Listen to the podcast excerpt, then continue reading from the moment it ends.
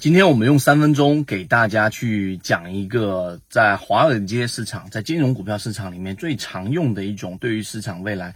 预测的这个工具到底有没有效，以及在 A 股市场里面怎么样去使用这个工具，就叫做均值回归。首先，我们先说一个话题，曾经有过一位记者问过 J.P. 摩根，问 J.P. 摩根说未来的市场将会怎么走啊？那 J.P. 摩根回答的一个。这个答复非常简洁，就是将会波动啊！这句话一听起来，在 A 股市场里面，我们股民惯性的认为这不就是废话吗？但实际上呢，在当时所有人都没有均值回归这样的一个概念，J.P. 摩根用非常婉转的方式传达了这样的一个概念。什么叫做均值回归呢？我们知道，大部分人的身高都是围绕着一个一个曲线的，那个这个叫做我们这个曲线过程当中的中心，就像一个中型一样，中间大部分人身高都集中在某个区域，极少数人可能可以长到这个两米左右啊，极少数人可以长到一米四、一米五，比较矮的这个位置，这是肥尾效应，而大部分都是处于中心的这个位置。那所有的身高一旦涨到一定程度之后，它就会被拉回到均值；所有的身高一旦低于一定程度之后，它也会拉回到均值。这个就叫做均值回归。所以，对于股票市场里面啊，最早有这样的一个均值回归概念之后，哎，我们就知道那句话了。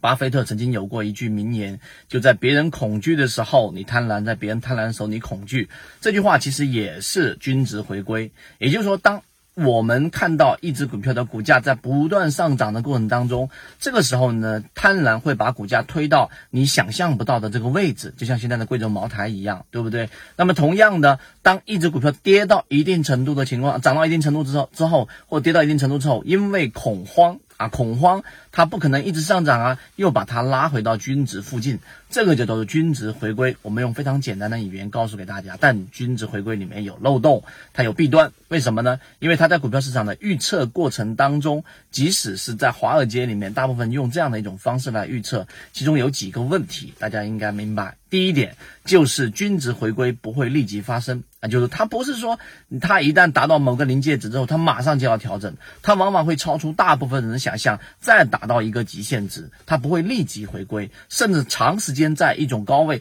或者长时间在一种低位当中徘徊，这是问题之一。这就是不是说你明白什么叫均值回归，你就可以做好股票的一个做好交易的一个原因。第二个呢，是因为它整个我们说的这个常态是不均衡、是不稳定的。昨天的常态不是今天的常态，昨天在可能这个价位它是一个均值，对吧？均值的中轴是十块钱，可能到了明天它可能是十五块钱才是它的均值。这个过程当中筹码是不断变化的，这是第二点。第三点就是它的，它是一个物理系统、生物系统。它不是一个物理系统啊，就均值回归这个理论是建立在物理系统的。你做一个实验，你做一万次，它都会有一样的一个结果啊，只要是在其他条件不变的情况之下。但是我们所说的交易市场，它的整个最基本的元素是人，而不是某一个物体，而人是不断变化的，人是情绪不断变化的，这是一个不可预测的这一个过程，所以它是一个生物系统，它不可能像我们所说的均值回归这样简单的预测。